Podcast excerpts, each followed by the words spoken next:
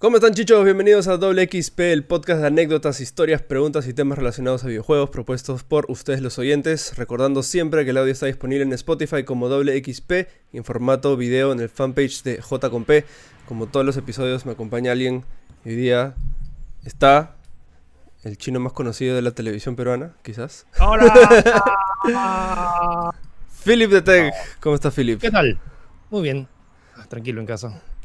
¿Cómo te trata la cuarentena y los videojuegos?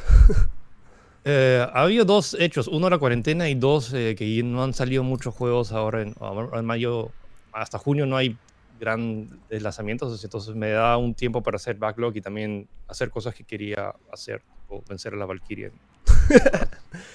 y, y ahorita hay todo un tema que no hay absolutamente ni un viaje en todo el año, ¿no? Y es cierto. Es, algo que creo que tú ya estás bastante acostumbrado a hacer.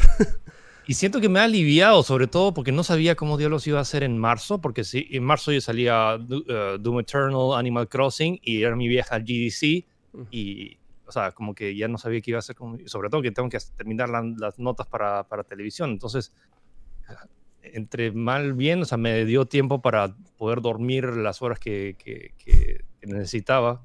es complicado entre viajes y juegos, reseñas, notas y, y otros temas uh, extras. Es, es, complicado. O sea, me. Um, suena feo, pero o sea, me, que me cayó bien la, sí. el tema de tener que, quedarme en casa. No, no quiero sonar eh, no, no quiero suena feo, pero es como sí me, me, me, vino bien que se cancelaran los viajes. No, se, se, entiende. Y, pero igual, de todas maneras, debe haber algo ahí que has dicho. Este, pucha, este evento sí quería ir de todas maneras. O sea, queríamos, o sea, GDC, que fue el evento que justo se canceló. Eh, de hecho, le, mi viaje era justo el sábado antes de la cuarentena. O sea, y felizmente que dije, no, no voy. Eh, o sea, mi pasaje estaba comprado, podía irme a, a San claro. Francisco, pero si me hubiera ido no hubiera podido regresar. Y me estaría ahorita atracado en un Airbnb o en un de esos sí. Hostales en, en, en, San Francisco oliendo marihuana. si no ni a San Francisco, todo huele a marihuana. Es, sí. es alucinante. Eh, eh, justo mi, y, mi, mi, amigo este, se, quedó a, se quedó en Miami. O sea, fue y de, de vacaciones y está ahorita viviendo en Miami. Sí, y, o sea, ese viaje me hubiera gustado ir porque queríamos mostrar Tunche, o sea, era como que el ah, Tunche ya estaba en en la recta final y teníamos un sitio en el Indie Mega Booth ahí donde iba a estar toda la gente pasando y íbamos a llamar a todo, y a, a Neil Druckmann y a, a eso, porque, oye, juega, mi juega, juego Tunche. En fin, uh, ya vamos a ver cómo, cómo hacemos con el lanzamiento, igual queremos que Tunche salga este año. Sí, todo, en verdad ha afectado todo en los videojuegos. Ya, es más, Ayer ya se canceló el Tokyo Game Show y el Paris Games Week y, y eso es todos los eventos de videojuegos cancelados. Ay, ya no hay nada. O sea, ya, o sea, toda la prensa de videojuegos ya simplemente está, o sea, ya no va a viajar. Sí. Va a quedar en casa y... Lo, o sea, la buena noticia para los que no podían viajar antes es que todos, van a, todos los periodistas van a tener las mismas chances, todos sí. van a tener la conferencia y todos van a poder reportar desde el mismo sitio y nadie sí. va a tener como que exclusiva a menos que, no sé, le den acceso privado a un servidor, pero ahí es un tema complicado, o sea, eh, muchas veces es, es eh, todo esto de la, de la, tema de prensa y los estudios es un, por tema de seguridad, o sea, accesos claro. a builds anteriores que se pueda filtrar y usted diga, ah, pero lo, le mandas un link seguro, pero o sea, como que no. defines un link seguro. O sí. sea, si le envías a un periodista que está en un edificio que está con otros 50 personas y justo hay un hacker ahí que está sí. monitoreando todo lo que está haciendo en la computadora del periodista y básicamente se puede filtrar cualquier juego de esa forma. Eh, no es un tema tan sencillo como decir, ah, pero lo desarrollas en tu casa, solo necesitas una computadora. No, no está, por eso la gente va a un estudio donde están los servidores seguros y están toda la gente que nadie sale y nadie entra sin que está verificado. Entonces, um, o, o, en un evento a un cuarto privado, ¿no? Y te lo enseña, o el, o el director juega por ti, ¿no? Te lo enseña, ni siquiera claro. es que... Sí. Ahorita, ahorita, no hay forma, o sea, porque ahí llevan normalmente unas computadoras o los dev kits que están ahí escondiditos claro. y simplemente, sea, la, y no están conectados a internet, solo están ahí físicamente. Ahora ya no, ya no existe el tema de físico. Sí, una, una vaina en verdad. Pero bueno, ya, empezando con los temas. Tenemos okay, aquí go. el primer tema. Lo manda un usuario llamado Dark Lobo H09. Dice: Hola, nací en Perú, pero actualmente vivo en Estados Unidos, eh, Seattle. Una vez me fui a San Francisco a participar en un Game Jam que un amigo estaba organizando. En el avión conocí a cuatro personas que iban al mismo evento y nos hicimos amigos. Nunca, amigos, nunca había estado en San Francisco, no había viajado solo y ellos tampoco. Después del evento nos quedamos una semana más y paseamos por todo San Francisco. Gracias a nuestro tema en común de los videojuegos, tuve mi primera experiencia paseando solo en una ciudad que no conocía. Entonces pregunta, ¿cuál es el mejor juego, el mejor viaje que han tenido relacionado a videojuegos? Y si se acuerdan de alguna anécdota chistosa que les haya pasado. Wow. Em, eso es lo más bacán de los viajes. Siento que conoces a personas y luego como... Eh, yendo a GDC o a E3 o... Es como que es bien interesante porque muchas veces de Latinoamérica hay muchos vuelos con, que conectan. Sí. Muchas veces me he encontrado con periodistas de, de Argentina, de Colombia o de Panamá que justo están yendo. Apenas ves, por ejemplo, ir, ir a la BlizzCon, ves a alguien con un polo de Diablo o, de, Sí. o de, o con una mochila de BlizzCon, sabes que están yendo y dices, BlizzCon, BlizzCon. Ah. Claro. Eso me ha pasado casi siempre, eh, sea E3, sea GDC, sea, o sea, lo- los gamers, o sea, los que tipo tu cuarto, o sea, tú siempre de viaje, o sea, te vas a llevar la mochila de, la BlizzCon o algo, algo que reconoces, o, sea, o algo bien nicho, o sea, no estamos hablando de un polo de Plant vs. Zombies o de Angry Birds, estamos hablando Claro. de el keychain de, Sí, sí, el Keyblade de, de, de Kingdom Hearts. Eh, entonces, eh, es bien bacán el hecho de encontrarte con personas. Me he encontrado también con, por ejemplo, eh, más allá de, más, ni siquiera con gente relacion- o sea, relacionada, sino como, por ejemplo, me sentaba al costado de una chica en, en- de San Francisco que ella, de, o sea, de regreso de, de- de San Francisco, que ella iba a visitar Machu Picchu y Perú y nos pusimos a hablar. Y el año siguiente que, que fui a GDC me dijo, oye, o sea, si quieres escríbeme y tengo un cuarto ahí libre si quieres quedarte ahí. Y, y hubo una noche en la cual tuve un problema con mi hotel y no tenía dónde quedarme. Y, justo y justo ya me había escrito, oye, vamos a comer comida china. Y, todos, y me dijo, oye, como que si no tienes dónde quedarte, como que y el último día me quedé ahí. Y lo bacán es que vivía cerca al, al aeropuerto. Entonces me quedó perfecto. El último día que no tenía hotel, Claro. eh, me quedé. Esa es una de las cosas chéveres que, que sucede cuando, cuando viajas. Obviamente hay, hay, hay gente que hay que tener cuidado. porque A esta chica les, a, eh, la, o sea, le, le recomendé sitios y de hecho fuimos a, fuimos a comer una... eh, era como que estaba con todo un grupo de backpackers y fuimos a comer un sitio, pues igual me provocó que fuimos a comer a la lucha. Entonces eh, ya había como que cierta confianza y es- salió bien chévere. O sea, más allá del, del interés en común, viajar y conocer gente nueva, eh, hay a veces algún loco, pero en general es, la, la, la gente son buena onda. O sea, yo en general, a mí, o sea, obvia- o sea, yo creo que no existan muchas personas que no le encanten viajar.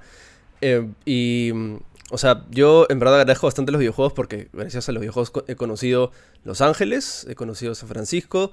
Este, bueno, no exactamente videojuegos, pero por tecnología conocí este, Inglaterra, en- entre otros lugares. Y, mm, o sea, y es chévere porque al menos mi, mi plan cuando voy al E3 siempre ha sido como que me quedo dos días más y aprovecho y, y conozco un poco la ciudad, ¿no? En mi primer E3, no, mi segundo E3 me fui a, este, a Universal Studios, Sí. cosa que en mi cabeza era como que nunca en mi vida voy a ir a Universal Studios, pero gracias a esto es como que aproveché y, y ya.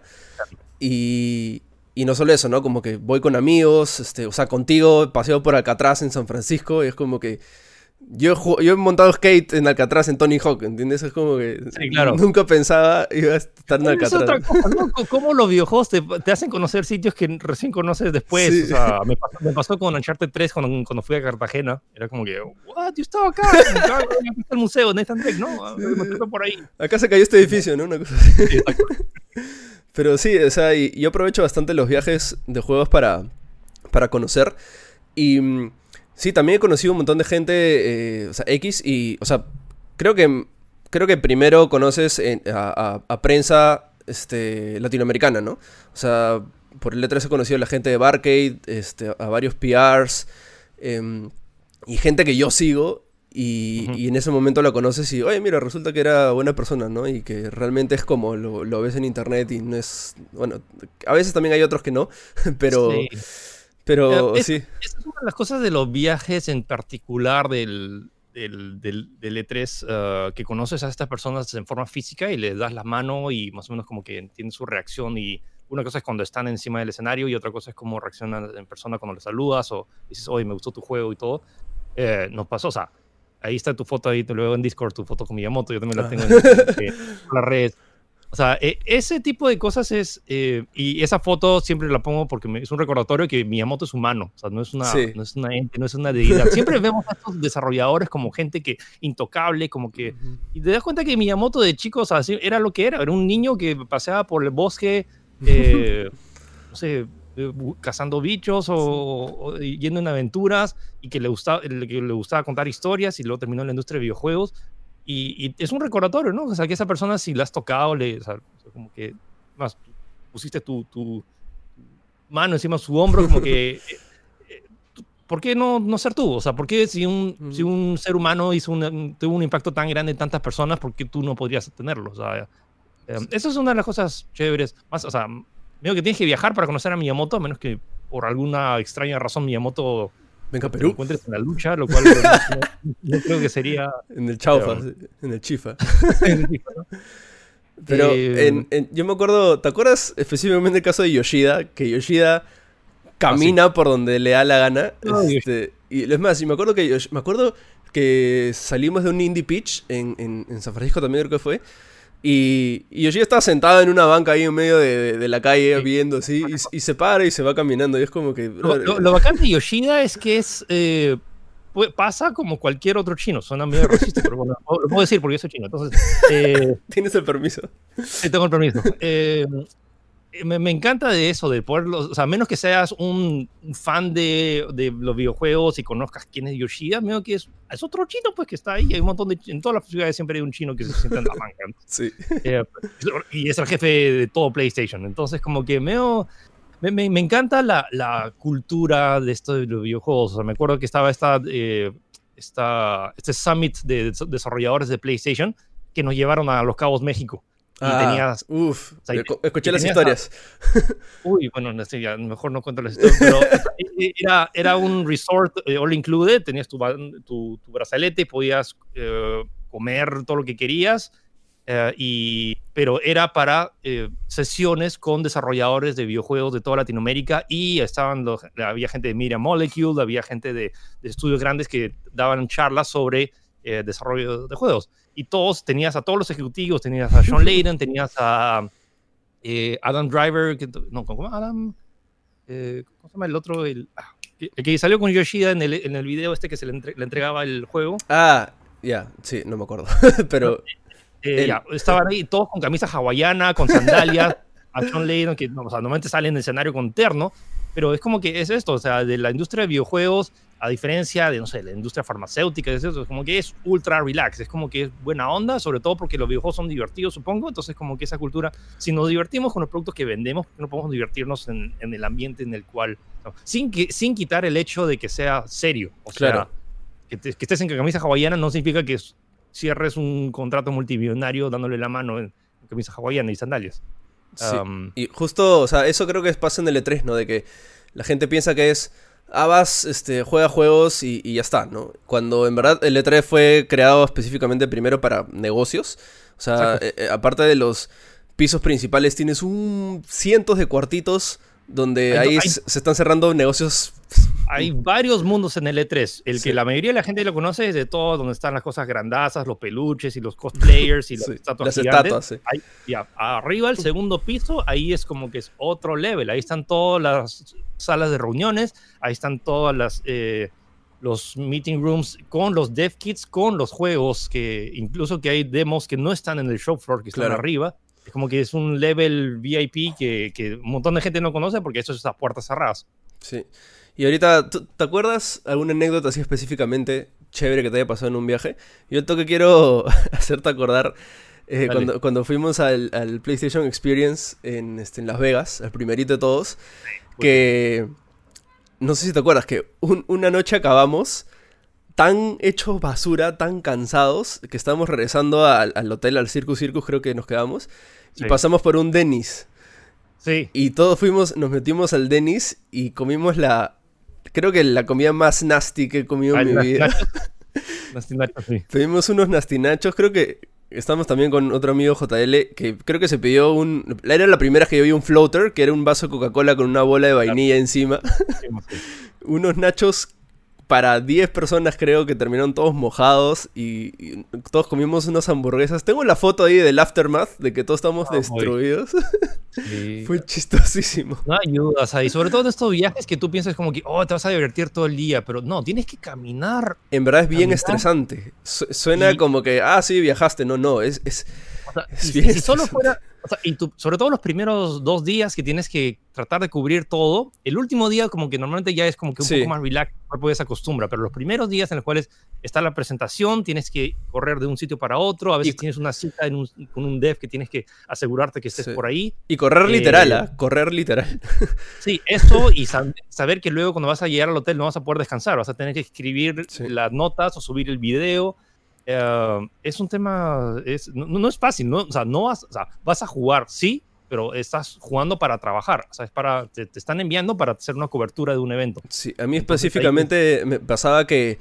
em, eh, me- o sea, obviamente tienes que preocuparte por, por toda la chamba que tienes que hacer relacionado a videojuegos, pero, o sea, Mm. yo siempre cuando iba por, por cubrir por más gamers, por ejemplo, eh, siempre parte de la chamba era hacer un blog personal todos los días, ¿no? Y ese Claro. blog tenía que salir el mismo día en la noche, ¿no? Entonces, Ah, sí, las dormidas eran bien poquitas. Y aparte de que tienes que cargar el equipo, la, la mochila que pesa kilos, y de repente tienes goodies, goodie bags y que también pesan kilos y estás con mil cosas quieres, encima. quieres, lootear y a veces hay loot que lo dan una vez y ya no lo dan, entonces tienes que cogerlo de esa vez y luego estás como con No. 20 kilos extras tipo Goku entrenando. Y es como que, ok, este, voy a recoger, no sé, la estatua de Mortal Kombat. O tengo que ir a esta reunión que tengo con, con este desarrollador que quizás de un juego que no me interese, pero tienes que ir porque, ¿no? Sí, Trabajo. Trabajo. Y vas, y lo peor de todo, bueno, a mí me pasa, o sea, yo sudo bastante y llegas sudado, entonces tienes que tener un desodorante en la mochila y tienes que a veces ir al baño y limpiarte un poco y es, es, es, es complicado. Sí. Eh, o sea, anécdota, estoy tratando de acordarme, es que ha pasado tanto que simplemente ya como... algo, que, algo que sí me acordé el, el otro día, que era algo como que medio premonitorio, fue el lanzamiento del... eh, eh, el lanzamiento de la PlayStation, PlayStation 4 en Nueva York, noviembre de 2013. Entonces, eh, invitaron a Tech y, y fue Kiara y Oscar, que fue el productor, y yo fui de, o sea, me, me compraron, me compraron un pasaje y me quedé en, en la casa de un amigo y tenía que ir en subway hasta el sitio donde, donde iba a hacer. Pero la, la cosa es que era, era este hotel, habían reservado todo, no todo un hotel, pero como que tres pisos de un hotel y el, y el, y el penthouse donde estaba como, como un bar y había un montón de gente.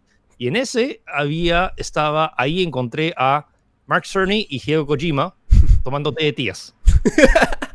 Una conversación casual así de amigos, ¿no? Ultra. Es más, por ahí tengo el video. Por ahí tengo el video porque esa. Pero, ¿cómo lo filmaste? ¿De paparazzi? ¿Qué, qué- cómo fue? Amigo paparazzi, o sea, dejé la cámara encima de la mesa. Y escucha, esto, esto es bien, o sea, probablemente estaban hablando acerca de, o sea, oye, eh, me estoy, me estoy saliendo de, de, de, de Claro. Konami, vamos a hacer, vamos a hacer Death estamos hablando de 2000 2013. Hay que ver si se pueden leer los labios. Eh, tal vez, y la cosa es que Mark Cerny siendo, no sé qué tiene este, este es un, siendo, este- eh, siendo robot, me, me, me- me mi- mi- me miró como que estaba, como que notó que la cámara estaba apuntando hacia él y luego como que vino, o sea, se me quedó mirando, yo paré la grabación como que, o sea, no, no- me di cuenta, pero luego como que Mark Cerny se hizo como se iba a s- reservir té y vino detrás de mí y me dijo, para ver tu cámara. No, no estás filmando esto, ¿no? Como que, como que me sentí como que medio sucio de que oh, el, el arquitecto de, la, de toda la PlayStation me va a descubrir y me va a sacar de este evento porque, dude, o sea, no, no, no lo hice de eso, era, era más, yo, yo no pensé en el hecho que, hoy están hablando sobre una cosa secreta. Estoy viendo a Mark Cerny y a Hideo Kojima tomándote de tías, no puedo, como que yo- era más yo fan de... Claro, claro. fanboyando de, de, de ellos dos, eh, que está- me parecía alucinante estar en Nueva York, en este evento de, de- de lanzamiento y, y viendo dos leyendas tomarte de tías. Me pareció genial. Qué buena, qué conversación se hubiese hablado ahí, qué loco. Voy a tratar de conseguir el clip por ahí, lo- de ahí, lo debo tener. Es, es- medio histórico. O sea, creo que nadie, nadie tiene esa foto Sí. ni, ni video. Y justo eh, hablando específicamente del lanzamiento de Play 4, estuviste ahí, ¿no? En la cola. En la cola congelándome hasta las 4 de la mañana porque, o sea, el, habían cuatro, una cola y eran los primeros 444. Es más, la, había la chance porque no sé si viste el primero que recibió un, la Play era un chino. Y, Sí. y que Sí, fue, y, y fue, o sea, salió en los medios y todo, ¿no? Alucina que ese pude ser, ese pude ser yo. Yo Tú tenía pudiste haber sido ese chino. que decía número uno, porque la cola empezó al mediodía, pero la, y la, y la, pero la mente empezaba a la medianoche. Y el tema es que tenía que grabar notas de tech y no podía, eh, no, no, no podía quedarme. Entonces tuve que dar mi Ah. Pero yo tuve el badge número uno. Yo si me hubiera quedado ahí al mediodía, yo hubiera salido en la noticia ahí. Eh, y bueno, entonces eh, te- te- tuve que terminar todo eso y bueno, en la fila y bueno, y entré a la fila ya en la noche después de haber terminado todas las reuniones y las sesiones que tenía y terminé número 382 creo y habían cuatro, eran 444 plays. Medio El tema es que arrancó la, la, la, la venta a la medianoche, era en- Nueva York, estaba en noviembre, entonces ya como que ya estaba haciendo friecito, eh, creo que estábamos a, a, em, dos grados, creo que estábamos, no hacía tanto frío, pero hacía frío, pues, Claro. y, y era esperar desde, y el problema es que es medio raro que a la medianoche haya gente gastando más de 500 dólares Sí. eh, con su tarjeta, entonces la Ah, gente verdad. tenía que llamar- tenía que llamar a sus bancos para desbloquear sus tarjetas porque era raro que alguien compre más Claro. de 500 dólares entre la Play y los accesorios a esa hora. Entonces la cola de 444, que esperaban que en un par de horas ya, toma tu Play, ya, vale, chao. Sí, No, no, no fue tan a simple. Cuatro, a las cuatro y media de la mañana recién salí con el Play. Primero había un colombiano atrás mío, estuvimos hablando un, un- buen rato y bueno, y tuve, o sea, cha- chapé un, eh, un Uber al, al- al hotel y, y ahí, bueno, ultra cansado, pero bueno, con el, Con el siendo Play. uno de los Play. Y, y un montón de gente que decía que, oye, la- nunca compres una, una consola en primera versión. Ese Play todavía sigue ahí y sigue andando. Sí. Hay ese prejuicio no- bien extraño. Sí, y la gente, o sea, eh, por algo tiene garantía, ¿no? O sea, si tu Sí. Play está mal, vas y lo cambias. Entonces, ya, o sea, ti- tiene, tiene pequeñas fallas, pero si tiene un error fatal y está dentro del año de garantía, lo cambias, ¿no? Sí.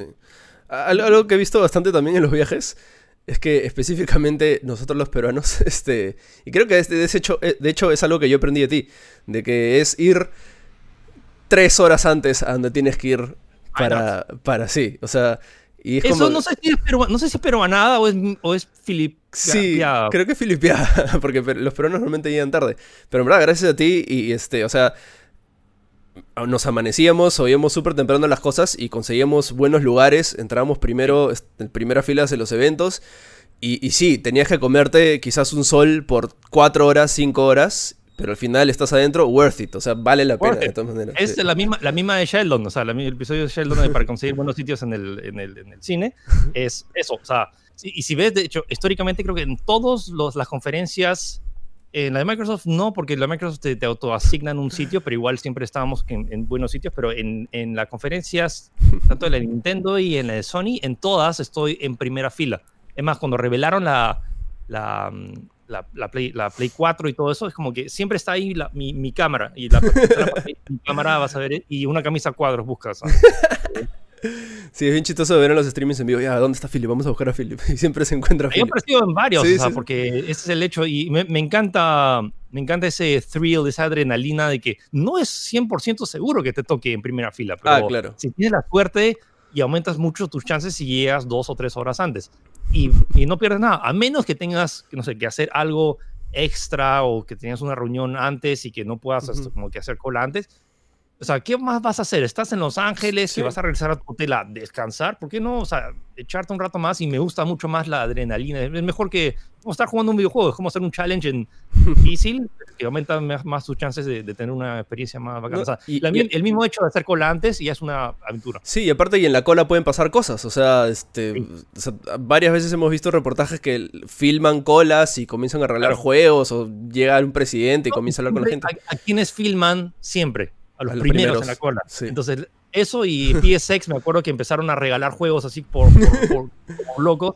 Entonces, hay veces pasa, pasa cosas que cuando llegas eh, temprano, y es más, que recompensa. cultura- en, esta- en Estados Unidos, en las colas de Disney, a veces pasa cuando llegan tem- súper temprano, me acuerdo, por ejemplo, en Epcot, cuando llegabas temprano, te re- o sea, había como que una hora antes del show, te- te una- que abre el parque, había un mini show, pero que era solo para la gente que llegaba Ah, temprano. qué chévere. Oh. Entonces, como que creo que es una de esta cultura de cultura de, o sea, estudio de colas y que también puedes como que beneficiar a la gente que Sí. llega más temprano. Entonces, teniendo eso en mente, creo que por eso, como dije, voy a llegar antes porque nunca sabes lo que va a pasar. Y cuando estás ahí, o sea, o sea, puedes apreciar cosas o ganarte con cosas que nunca, nunca sabías. O puedes ver a los desarrolladores entrar, entonces te das cuenta como que, oye, va a estar esta persona. O sea, eh, sí, es más, ¿te acuerdas que creo que en un evento vimos una pantallita que decía, creo que Little Big Planet 2 o 3, antes de que anuncien el juego? Claro, claro.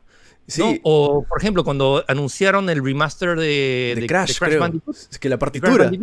pudimos ver la partitura de Crash, entonces, y lo tuiteamos eh, media hora antes de que comenzara el show. Oh, por ejemplo, algo que me pareció locazo fue en el último GDC, con, en la presentación de Stadia. Ya. Eh, fui, fui, o sea, estaba, estaba con Pedro y conseguimos súper buenos sitios justo atrás de los, de los sitios que son reservados para toda la, la prensa. Y lo, resulta, hablando de, eh, como estábamos en buenos sitios, dijo eh, como que nos sentábamos y como que en medio sitios como que... Eh, pero eran, eran sofás, entonces no se sabía cuánta gente iba a entrar en el sofá, que tres o cuatro. Ah. Bueno, era para cuatro. Y, y, había uno de los acomodadores que dijo, este sitio está ocupado, como que estábamos bien posicionados. dijo, ok, guárdemelo, ahorita va a venir, va a venir alguien. ¿Y quién viene? Yoshida.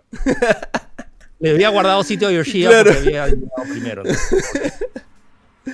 Claro, o sea, tú le habías reservado el sitio a Yoshida. Más o menos, por haber llegado temprano. Sí. es una de las cosas que Me he hecho acordar algo también en un PSX, bueno, el, único PSX que fui, que creo que revelaron gameplay de Uncharted 4, si no me equivoco. Sí. Em, se colgó el juego. Este, sí, se colgó el juego, pero no, yo, este, estuvimos adelante. Y bueno, al final cuando estás adelante también tienes un poco el beneficio de que dejas tu mochila en la silla e incluso puedes estar más adelante porque te sientas en el piso o, sacas la cámara, ¿no? Y yo me acuerdo que estaba sentado en el medio del piso cruzado de piernas, filmando, tomando fotos. Y ah, obviamente alucinado y totalmente está inmerso en lo que están mostrando. Y a la hora que me paro para irme a mi sitio, mi, mi pierna estaba adormecida. Y, y, simplemente camino y me voy de cara contra el piso.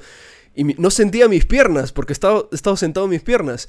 Y me comencé a preocupar porque el show continuaba, estaban en vivo y yo no podía mover las piernas. Y estaba como, ¿qué demonios hago ahorita? Y tuve que hacerle masajes y al final me pude sentar, pero fue, fue un momento bien extraño. Pero cosas que pasan solamente cuando estás en, eventos, qué loco. ah, qué chévere. Ya, eh, ahora, para cambiar de tema, el segundo tema nos manda una persona que se hace llamar Raúl Sin Pies. Y dice, después de escuchar el episodio con Jorge me dio curiosidad de cómo entrar a trabajar en prensa de videojuegos. Dice, ¿es necesario estudiar periodismo? ¿Y qué es, qué es lo más difícil de ese trabajo? Porque no, seguro no es solamente jugar videojuegos y ya. Y no, no, es, eso. Creo que muy poco, o sea, eh, ni tú, ni yo, ni Jorge um, uh, um, ha estudiado periodismo. O sea, o sea hemos yo desde chico me gustaba invitar a amigos a, venir a la casa y luego me, me gustaba escribir, o sea, me que a veces cuando te gusta algo tanto como que tienes que empezar a escribir o, hablarlo, ¿no? O sea, yo, yo, le hablaba a amigos del colegio de, juegos que ni les interesaba, ¿no? Y simplemente era, no, te tengo que contar sobre esto. Sí, yo le mandaba en, en el cuarto de media, me acuerdo que le mandé un correo vía Hotmail a todos los de la clase que tenían su correo con un Word súper mal escrito, pero, o sea, escrito sobre lo que estaba jugando. Qué loco. Y, y, loco era como que al final es lo que terminé siendo, siendo, terminó siendo mi trabajo, pero era como que eh, antes que existieran los blogs, o bueno, ya existían tales los blogs, pero no, no había, me había creado uno. Pues muchos creo que entran como que no necesitas estudiar periodismo, solo necesitas haber terminado bien el colegio, saber escribir bien, de no tener faltas ortográficas y gramaticalmente poder redactar, haber leído varios libros y saber cómo es que se escribe bien o al menos se transmite eh, Saber expresarte. Saber expresarte tanto verbalmente y a nivel escrito. Eh, de hecho, a veces yo me comunico mejor, o sea, como tengo más chance de editar lo que escribo, o sea, a veces eh, las ideas se transmiten mucho mejor escrito que, bueno, a veces eso se convierte en un guion en lo, que digo, pero basta que tengas eso bien claro. O sea, el, el, tema de periodismo, obviamente te enseñan algunas ciertas técnicas y te obligan a investigar y a todo el tema. Pero eso es algo también que puedes ir aprendiendo en el camino. O sea, no digo que, que, la, que reemplaza la universidad, pero los requisitos, las bases para tener un buen artículo que realmente transmita o, impresiones o, tu reseña o tu opinión acerca de algo, no necesitas, o sea, sino, o sea, todos los que escriben en, en, el periódico, o sea, hay, varios que que tienen columnas que no han estudiado periodismo, pero no, tienen que hacerlo para realmente eh, poder transmitir una idea. Y muchos también pasa con muchos de los, de los que juegan, o sea, no, no necesita, hay muchos que juegan videojuegos que le gusta compartir, pero no han estudiado periodismo, y eso no los, no, no, los descalifica. Sí, o sea, pasa puede pasar en varias carreras, ¿no? O sea, no te estoy diciendo de que sí, anda a ser doctor y no estudies medicina, ¿no? Obviamente. Pero hay varias carreras de que creo que este puedes este, volverte bueno de manera autodidacta. Em, obviamente, en periodismo te van a enseñar unas cosas que, no sé, quizás ni tú ni yo conocemos, obviamente. y también hay, cosas, por ejemplo, hay muchos periodistas que, al final no terminan siendo periodismo escrito, sino tienen que salir en video, en cámara, y ahí tienen, que, que, pasar cinco años más para estudiar comunicación audiovisual. Me parece un tanto tonto. Es como que la universidad te da ciertas habilidades, pero hay muchas habilidades ahora que también se pueden adquirir en la cancha y o, en, un, en un tutorial de, de YouTube. O sea, antes cuando se crearon todo el tema de las carreras de las universidades, no existía YouTube, no existía el Internet. Entonces, como que e, eso ha abierto un montón de, de, puertas. Hay un montón de gente, por ejemplo, que trabaja en Google, que nunca ha pisado una universidad, pero todo lo ha aprendido por su cuenta o por, por temas de YouTube y, y, y, son unos genios, o sea, porque no necesitas, o sea, y toda la gente, cuánta gente se ha salido de la universidad, o sea, tanto Mark y, y los de Google, que porque no, no, no sienten que la universidad le está dando las herramientas y o sea, no termina la universidad no necesariamente te, dice, te dice como que no, no vas a, vas a ser un fracasado, no, porque las, de hecho ahorras tiempo y vas a lo que realmente te interesa. Sí, yo creo que ahí la palabra clave es que tienes eh, curiosidad, o sea, yo creo que tienes que tener la curiosidad y las ganas de querer aprender, ¿no? O sea, varias de las cosas, o sea, yo estudié en un instituto, este, estudié diseño publicitario y, o sea, varias, o sea, no me enseñaron a editar video y, o sea, ahora sé editar video, ¿no? Este, o sea, hay varias, creo que skills que tengo que he aprendido porque simplemente, ok, ¿cómo esto se complementa a lo que yo voy a ganarme, o sea, a lo que me va a dar plata en mi vida? Básicamente, ¿no? Y he, tenido las ganas. Industrial. Sí. Son las preguntas que me hacen. ¿Qué, ¿Qué, cosa estudiaste? Ingeniería industrial. O sea, honestamente, y a diario casi no aplico nada. Los cursos que más me sirvieron fueron el curso de creatividad y cursos de, de ética. Eh, en, qué momento de ingeniería industrial te enseñaron a editar video y a locutar? ¿no? Exactamente. Entonces, ese tipo de cosas que a veces puedes aprender más en la cancha. Incluso eh, me, pasé me pasé de carrera, pero luego me enseñaron o sea, comunicación audiovisual y los cursos del primer ciclo o sea, te enseñaban temas de emisor, receptor, canal y cosas que dije. ya estoy trabajando en televisión esa, y si, incluso si me gradúo de esto, como que voy a conseguir, eh, o sea, ya tengo el, trabajo, al menos estoy trabajando en, el, en, televisión donde me, interesaría trabajar. Entonces, como que ya siento que ahorré algo de tiempo, lo cual no, no, no descarto que eventualmente quiero estudiar algo más extra, pero para en, al, corto plazo, o sea, si esperaba cinco años más, esa posición en televisión ya no iba a estar. Claro. Entonces, siento que ya tienes que balancear y, nada, o sea, la vida de mucha gente que, o sea, he, conocido, he escuchado muchos chefs que estudiaron biología, he escuchado de muchos desarrolladores, o mira, lo que estamos haciendo, la, nueva sección que estás haciendo de Conociendo al Dev. ¿Cuántos devs quisieron ser devs? no, un montón de gente que sea director, actor, músico, y al final terminaron, eh, terminaron en la industria de videojuegos. Entonces, siento que cuando me preguntan qué debo estudiar para estar en la industria de videojuegos, estudia lo que quieras, estudia lo que te, te, te, nace y lo bacán es que... Lo que te guste, ¿no? solo, tienes, solo, tienes, que ver con la cantidad de créditos que hay al terminar, por ejemplo, God of War, cuánta gente hay trabajando, y ahí te das cuenta todas las áreas que puedes trabajar, todas, de, de, marketing, quality assurance, animación, música, narración, eh, consultoría de, por ejemplo, ahora el nuevo God of War, que va a tener más culturas. Si has estudiado la cultura egipcia o lo que sea, pues. Ahí vas a estar. Porque, hoy necesitamos a alguien que. O ahora, que eventualmente God of War llegue a la cultura inca. Ok, necesitamos a alguien que sabe sobre, sobre, sobre Machu Picchu y todo eso. Ok, ya. Eh, ¿Quién está por acá? ¿Y quién ha estado metido en la comunidad de videojuegos? Entonces, un gamer que sabe sobre historia de, de los incas puede que, claro. por alguna razón, llegue a ti. Sí, tranquilamente. Y específicamente en prensa, o sea, yo creo que ahora el tema de, o sea, antes prensa videojuego era básicamente, o cómo iniciabas era crea tu blog, exponte, este, y por ahí alguien de un medio grande o mediano se puede dar cuenta de ti, o tú postulas, ¿no? Cuando... Y creo que era un poquito más fácil porque no había tanta exposición de medios como hay ahorita. Ahorita ahí, pucha, se crean blogs todos los días. Entonces, no, no, sé qué opinas tú eh, de que haciendo reseñas por tu cuenta yo creo que ya no es muy fácil conseguir de esa manera un, este, una carrera en prensa. Yo creo que es más, haz un artículo bien chévere sobre algo específico y ahí quizás... Sí, ahí tienes más chances, pero también es una mezcla también de suerte. Y, Pero esa suerte aumenta mientras más contenido hagas. O sea, y estar en más medios posibles. O sea, ahora hay, o sea, ¿hace, ¿cuánto fue la última vez que entraste a un blog? Mm, cuando, cuando revisé lo de Cory Barlock nomás. ya, como que eh, ya veo que hay eh, la, la, rapidez y ahora, o sea, antes era como que, ok, el que escribe un blog sobre tecnología es como que alguien que sepa escribir, pero ahora tienes, tienes Facebook, tienes Instagram, hasta hay gente que hace contenido en TikTok, hay veces que, hay, o sea, hay tantas nuevas formas ahora de comunicar eh, contenido o, o información que, ok, nada se compara a tener un artículo fijo en el cual puedes consultar y que Google te tiene bien colocado en el, en el SEO y cuando busques eso en Google te sale esa opción. También ahora tenéis también ahí, ese video también, ese, ese, artículo también puede convertirse en un video de YouTube, que también un montón de gente lo, lo puede, puede consultar. Em, ya no se trata de solo escribir, se trata de básicamente estar en la mayor cantidad de, de, medios posibles eh, o de, de, plataformas posibles para que eventualmente tu chance aumente de que te, de que te descubran. Porque si, si escribiste, probablemente escribas los mejores artículos, pero solo escribes en blogs. Sí, que nadie lee blogs.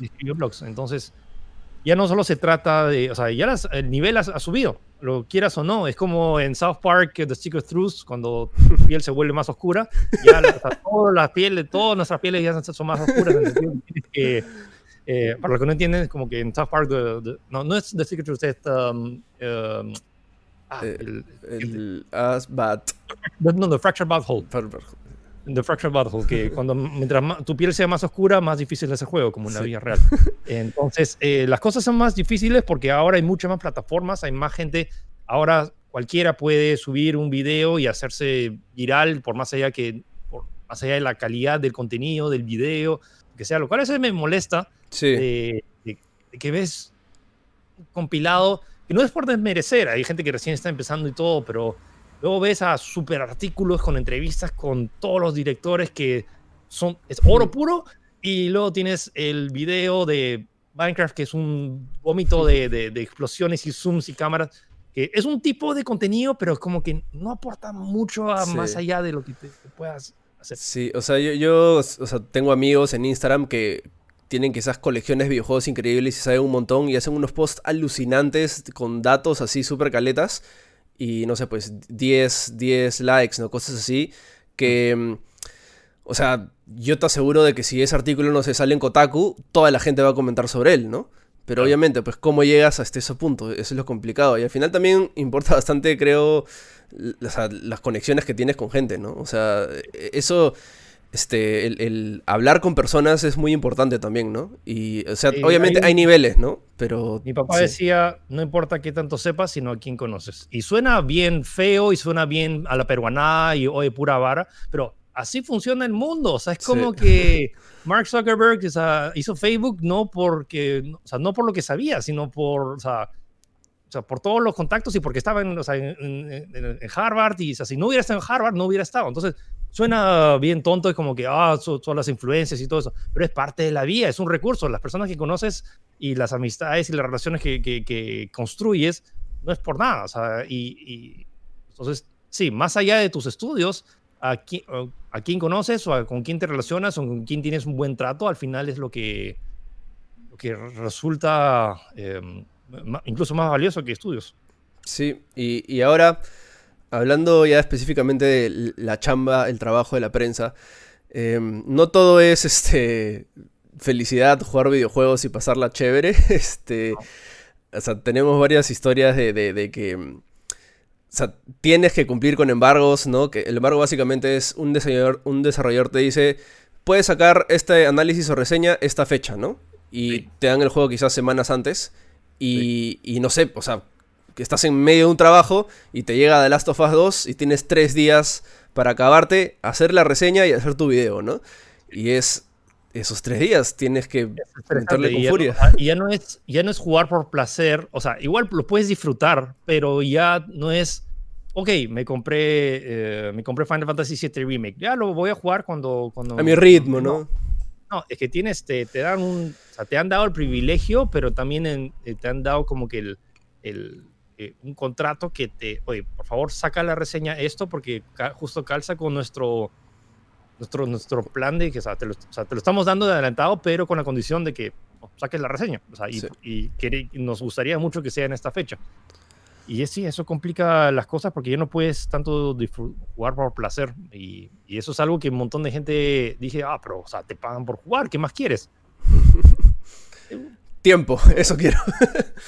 Sí. Em, igual, no, igual no lo cambiaría, me encanta, me Sí. encanta el, el thrill de hacerlo, pero ya no es tanto jugar por placer, es jugar porque tienes que terminarlo y al mismo tiempo sin apresurarlo tanto, porque si lo apresuras y haces, o sea, eh, y por ejemplo, haces solo la historia normal y no las misiones secundarias, te falta un montón de lo que es la experiencia y al final Sí. tu reseña termina em, incompleta, porque Sí. no hace, o sea, mucho de la gente que va, de la forma en la que lo va a disfrutar de las misiones secundarias o cuánto realmente el juego puede ofrecer. Ojo, no se trata de terminar todo GTA V con todas las misiones secundarias, no se Obvio. trata de terminar God of War en Dame God of War con todas las Valkyrias que tú tomas más de 100 horas. Eh, se trata menos de la experiencia en general de la gran mayoría de las personas que lo va a hacer e incluso de la gente que no hace misiones secundarias, jugar las misiones secundarias para decir, oye, también está todo este contenido extra. Em, Sí, o entonces, sea, ¿te, te- te acuerdas de algún momento en el que has estado jugando y, y, y- o no sé, o sea, tenías que acabarte el juego, pero al mismo tiempo tenías que hacer otra cosa? Y yo me acuerdo específicamente en, en Spider-Man de Play 4, f- salió justo cuando este, se estaba dando el Más Gamer Festival del anteaño Sí. pasado, el Sí, cual yo había hecho toda la gráfica, me había sacado la mugre para hacer el, todo el evento. Y empezó el No, evento. Que tú, que tú- tuviste que irte, o sea, tú- o sea, como que dijiste, o sea, no, tienes que terminar sea, pri- ir a Spider-Man. Primero fue los días de construcción. Primero fue, estaba yo en el cuarto jugando Spider-Man mientras Sí, sí. que armaban todo el evento, ¿no? Mientras que i- instalaban toda la gráfica y habían cosas que no salieron bien porque simplemente tenía que jugar Spider-Man. Y luego, cuando empezó el evento, empecé en el cuartito y luego ya me tuve que ir, ¿no? Y jugaba con audífonos encerrado y la gente... O sea, mis compañeros de trabajo entraban, oye, tenemos que arreglar esto, que no sé cosa. Yo estaba con audífonos jugando Spider-Man, ¿no? Y es como que a- quería ayudar, pero tenía que acabar el juego y de ahí tenía que escribir la reseña. Y, o sea, disfruté el juego un montón, pero era como que, pucha madre, ¿cómo hubiese llegado dos días antes, aunque sea, ¿no?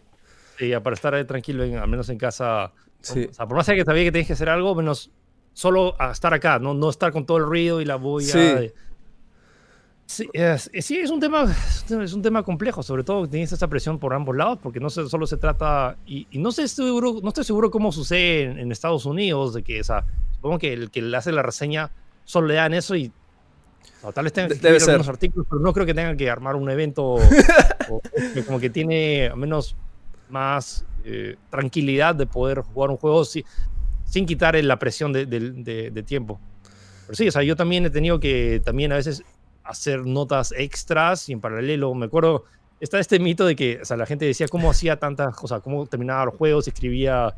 De hecho, eso pasó, o sea, me acuerdo cuando salió Pokémon para, para la Wii U, eh, los primeros niveles de Pokémon literalmente eran ma- machacar A, o sea, y lo que hice mientras estaba escribiendo la reseña de no sé qué otro juego estaba, había salido antes, entonces tenía la pantalla, mi pantalla de, de- de escribiendo con el Word y todo eso, mientras estaba jugando, como estaba escribiendo con las dos manos, y no me quedan manos, pero tenía el pie, entonces con mi dedo de pie estaba presionando A, con abajo la, la pantalla de la, de la Wii presionando A, porque los primer, todo el primer la primera sección de, de Pokémon presionará. Presiona A y. Entonces, literalmente sí estaba haciendo vari- varias cosas al mismo jugando mientras escribía mi reseña. Multitasking extremo. Sí. O por ejemplo, la última vez que ahora es que estaba jugando God of War, vencí a los hijos de Thor mientras estaba en, o sea, en, mientras estaba en streaming, mientras estaba en reunión de producción de Sin Escape acá en la otra oreja. Y era como que era en, en New Game Plus, en el cual mueres con un, de un, de un solo golpe. Entonces, Wow. es, Qué, qué buenas habilidades están los videojuegos. o sea, y, y- y eso sin contar amanecidas, ¿no? O sea, amanecidas Sí. hay bastantes, sí. O sea, es, es más, me da risa cuando, cuando tú dices, bien, hoy día pude dormir ocho horas, ¿no? Hoy día pude dormir cinco horas, o do- seis horas pude dormir, ¿no? Y, o sea, seis, seis es un lujo. Seis es un Seis lujo. es un lujo. Eh, ojo, la cuarentena de hecho me ha dado un Ujú. eh, me ha dado el lujo de poder do- dormir un poco más, o sea, sobre todo que no tengo que ir hasta Pachacamac, que es hora y media de ida dos horas de vuelta. Entonces como que eso sí me ahorra un poco de horas de sueño y eso lo agradezco un montón. Y, ya me estoy reorganizando un poco más porque ya no sé, muchas veces, casi todas las semanas antes dormía tres horas, o sea, me terminaba de hacer todos los sorteos y luego tenía que escribir mi guion y la cosa que tenía que grabar al siguiente día, eh, me dormía a las 3, me despertaba a las 6 para eh, tratar de chapar el bus, ir hasta Pachacamac, pero en Pachacamac estaba siguiendo con, con las notas, coordinando. Es. Sí, eh, y más todos los otros trabajos que, que, que hacías, antes el tema de, de, relaciones públicas, a veces había temas de, de, viajes o había temas de LIP, entonces como que sí tenía que ser a veces malabares.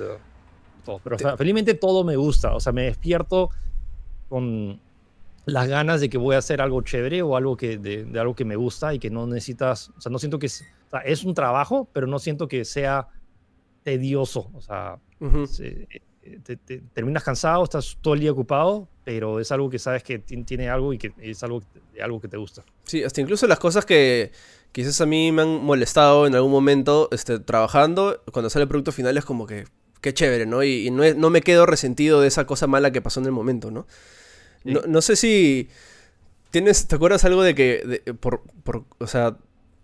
De que no, no. O sea, una chamba que no completaste porque se te borró un save, porque se te maloró data, se te borró el archivo de, un documento o algo así. O sea, yo me acuerdo que en un blog en DL3. Es más, creo que fue el mejor blog que habíamos grabado. Y cuando a la hora que estoy copiando el celular a la computadora, lección, gente, nunca lo hagan. En vez de copiar del celular a la computadora, corté, se malogró la transferencia en la mitad y todos los datos se corrompieron y perdí, perdimos el 80% del blog. Cosa que se lo contamos ahí a la gente de Barcade y los de Barcade nos dijeron, uh, eso nos pasa todos los días, todos los días se nos malogran archivos. Y es, caballero, así, es. Hazlo de eh, nuevo. o sea, siento que, no me acuerdo específicamente, pero sí siento que ah, me pasó una vez que el micro, o sea, arrancó bien y cuando y, haces el test como que todo está ok y justo al minuto que empiezas el video recorrido o lo que sea, no se escucha nada. Entonces, y es horrible porque estás con todo el feeling, ¿no? De la primera impresión. Y es como que. Ah". Y, y, pues, o sea, quedan. hay problemas técnicos a veces que. Y, luego que tienes que hacer safe proof, o sea, te, em, aprendes a, a, contar que las cosas fallen. La, la, Lady Murphy, lo, peor que puede pasar, pasará. Entonces, eh, tienes que hacer un backup plan. Por eso siempre tener en caso pase algo, tener un plan B para, tener, para poder reaccionar y estar preparado, porque mucha gente, mucha gente que recién empieza o, o hasta gente experimentada, que, pero que como que, ah, no, no, no, no va a pasar nada y bueno, puede que ser que la, la, chance de tu vida, de tu entrevista de tu vida o el video de, que puede... Que, ah, no quiero volverte famoso, pero como menos un buen artículo puede arruinarse o un buen video puede arruinarse simplemente porque no, no, no, no fuiste precavido. Justo que mencionaste en el, tema anterior, em, cuando entrevistas a, O sea, que dijiste, ¿no? Que las personas son. los, los, desarrolladores son personas normales. Y a mí me ha pasado de que quiero, estoy entrevistando, o tengo la oportunidad de entrevistar a alguien. Y. Y no sé, pues tienes que. Estás solo, ¿no? No tienes un camarógrafo contigo. Entonces tienes que setapear tu sea, en mi caso, tuve que poner el mono, el monopod, el monopod, el, el, ¿cómo se llama? El Osmo con el celular, conectar el micrófono, darle un micrófono, yo conectar el mío, y estás apurado, ajetreado porque tienes que armar todo. Y en verdad el desarrollador sabe eso. O sea, te, puede esperar, yo sé que no le puedes quitar tanto tiempo, ¿no? Pero... Y, yo estoy así desesperado, se me caía el, micrófono y como que, me acuerdo, fue una entrevista de, de un este, diseñador de Hearthstone. Y me dijo como, oye, no, tranquilo, este, o sea, sabemos lo que tienes que hacer, instala tus cosas, tranquilo, y empezamos, empezamos a chambear, ¿no? Y, y chévere porque cuando hice la primera prueba no me funcionaron los micros, ¿no? Y si es que no me hubiese dicho eso, quizás hubiese empezado la entrevista con los micros sin funcionar, porque quizás no hubiese dado el check. Y también es algo de y yo he aprendido bastante este, a controlar mis nervios en general este, en entrevistas, en, este, no sé, en alguna charla quizás, incluso cuando a veces te reemplazaba a dar clases, o sea, cosas que, nunca me había pensado hacer y es como que tienes que ir adaptándote, ¿no? Y yo creo que eso, o sea, justo, y ahora con la pregunta que, que, preguntaron en esta última que es, ¿qué es lo más difícil este, del trabajo? Para mí, al menos, es o sea, es lo más difícil y lo que más me gusta, como que aprender eso nuevo, ¿no? O sea, este, superar ese pasito más que a veces quizás oye, no, esto no, no estoy seguro si quiero hacerlo, qué miedo, qué pasa si me sale mal. Y es como que, brother, no, que te salga mal y lo mejoras y aprendes y continúas. O sea, sí, siento que mucha gente se filtra de hacer cosas por miedo a equivocarse. Y, cuando, y, y es muy miedo irónico, sabiendo que los videojuegos literalmente te motivan a que te equivoques para que puedas mejorar. ¿Verdad? No? y eso creo que es una de las lecciones que más te, te más valiosas y que creo que subconscientemente, al menos yo he aprendido de, ya pues, o sea, lánzate, o sea, si tienes una idea que crees que pueda funcionar, y, ya a perder el miedo. O sea, yo de, chico era un chico súper introvertido. O sea, ahora un montón de gente que me conoce ahora dice, wow, pero tú siempre has sido extrovertido. O sea, yo me he forzado a, porque realmente yo estaba en mi mundo, y estaba haciendo mi, mis cuentos raros, yo era el, típico nerd eh, que... Obviamente no, no, no, recibí bullying de, en, el cole, pero... O sea, ¿Sabes cuál era mi apodo en, cuando, era niño? Era autista, porque paraba solo, o sea, en mi mundo. Y ahora como que Sí, o sea, y yo creo que todo ha sido por los videojuegos. O sea, los videojuegos me han dado esto de, oye, exprésate, sal ahí, como que ponte. Sí.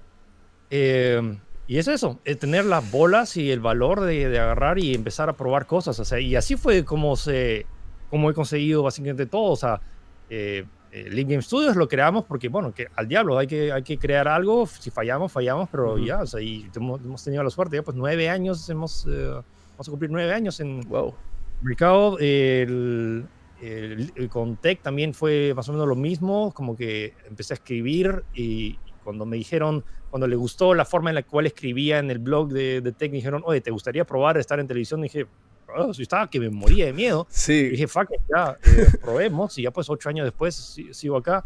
Eh, lo mismo con, con tantas otras cosas de ir al, por ejemplo, al E3 y GEC, todo eso, todos los primeros viajes me los pagué yo. Entonces dije, al diablo, ya me lanzo a la piscina. Eso es lanzarte a la piscina y, ya pues, si, si te mojaste, te, mojaste, o si te, caíste, si no había nada, también, y vuelves a comenzar. O sea, sí siento que eh, hay muchas chances que por más allá que, que, metas la pata, es como que alguien que mete la pata y aprende vale mucho más que alguien que nunca se tiró. Sí, eso es verdad. O sea, yo me acuerdo mi, mi primer E3 era mi primer viaje solo, totalmente solo. Y, es más, hubo un momento que dije, oye, nunca he viajado solo, fácil, prefiero no ir solo, quizás no voy al E3 y es como que, en serio me voy a perder el E3, el evento que quiero ir desde que tengo conciencia, simplemente porque tengo miedo de viajar solo. Y bueno, y para esto me pararon en migraciones, o sea, fue el peor viaje que pude haber tenido, pero igual lo hice, ¿no? Pero ya, o sea, como dices, tirarte a la piscina es muy importante. Philip, ya. Vamos a dejarlo aquí. Muchas gracias. Estuvo bien chévere las conversaciones. Obviamente hay un montón de anécdotas, pero el tiempo es el tiempo. Este, este, nada, toca acordarle a la gente que pueden escuchar el video en Spotify y verlo en video en J.P. Este, Philip, ¿alguna cosa que quieres decir para cerrar? No, o sea, bueno, eh, eh, no, chévere, me gustan este tipo de conversaciones, es como que saltan varios anécdotas y un montón de gente que conozco, que con anécdotas que, de ellos que tampoco, o sea, que síguelas, o sea, síguela, porque esto honestamente eh, y este es el tipo de cosas que deberían hacer más personas, o sea, avientarse y, y los, las historias chéveres. Me huele que hay un montón de gente sí, que... claro. De, historias de cabinas o de, de, eso que podrían hacer un libro, una serie. Tranquilamente, sí. Sería alucinante, me gustaría hacer eso. Así que síguela. Sí, bravazo. Sí, por eso, gente, manden sus comentarios, este, sus anécdotas, sus historias, hasta preguntas, lo que sea, este, por inbox a cualquiera de las redes. Y nada, Philip, otra vez muchas gracias. Siempre chévere hablar contigo. Eh, bueno, me imagino que todos te conocen, pero igual, eh, ¿dónde te encontramos? ¿Qué haces? ¿Qué vas a hacer? Ah, eh, hago sí, varias cosas. o el chino de tech, o el chino que sortea todo. sortea todo. Philip Chujoy en todas las redes, en Instagram que estoy como Pechujoy. Y nada, y nos vemos por ahí. Chévere. Gracias, gente. Y nos vemos en el siguiente episodio. Chao. Ah, espérate. Me olvidé. Esto es Season Finale. Este, este es el último capítulo de la primera temporada, sí. Este, este, Philip este, cierra la temporada. 12 capítulos. Gracias a todos los que han escuchado. Y... O sea, va a haber un pequeño descanso para la segunda temporada, pero va a haber segunda temporada. Y nada, muchas gracias a todos. Y nos vemos en el siguiente episodio. Chao. Gracias.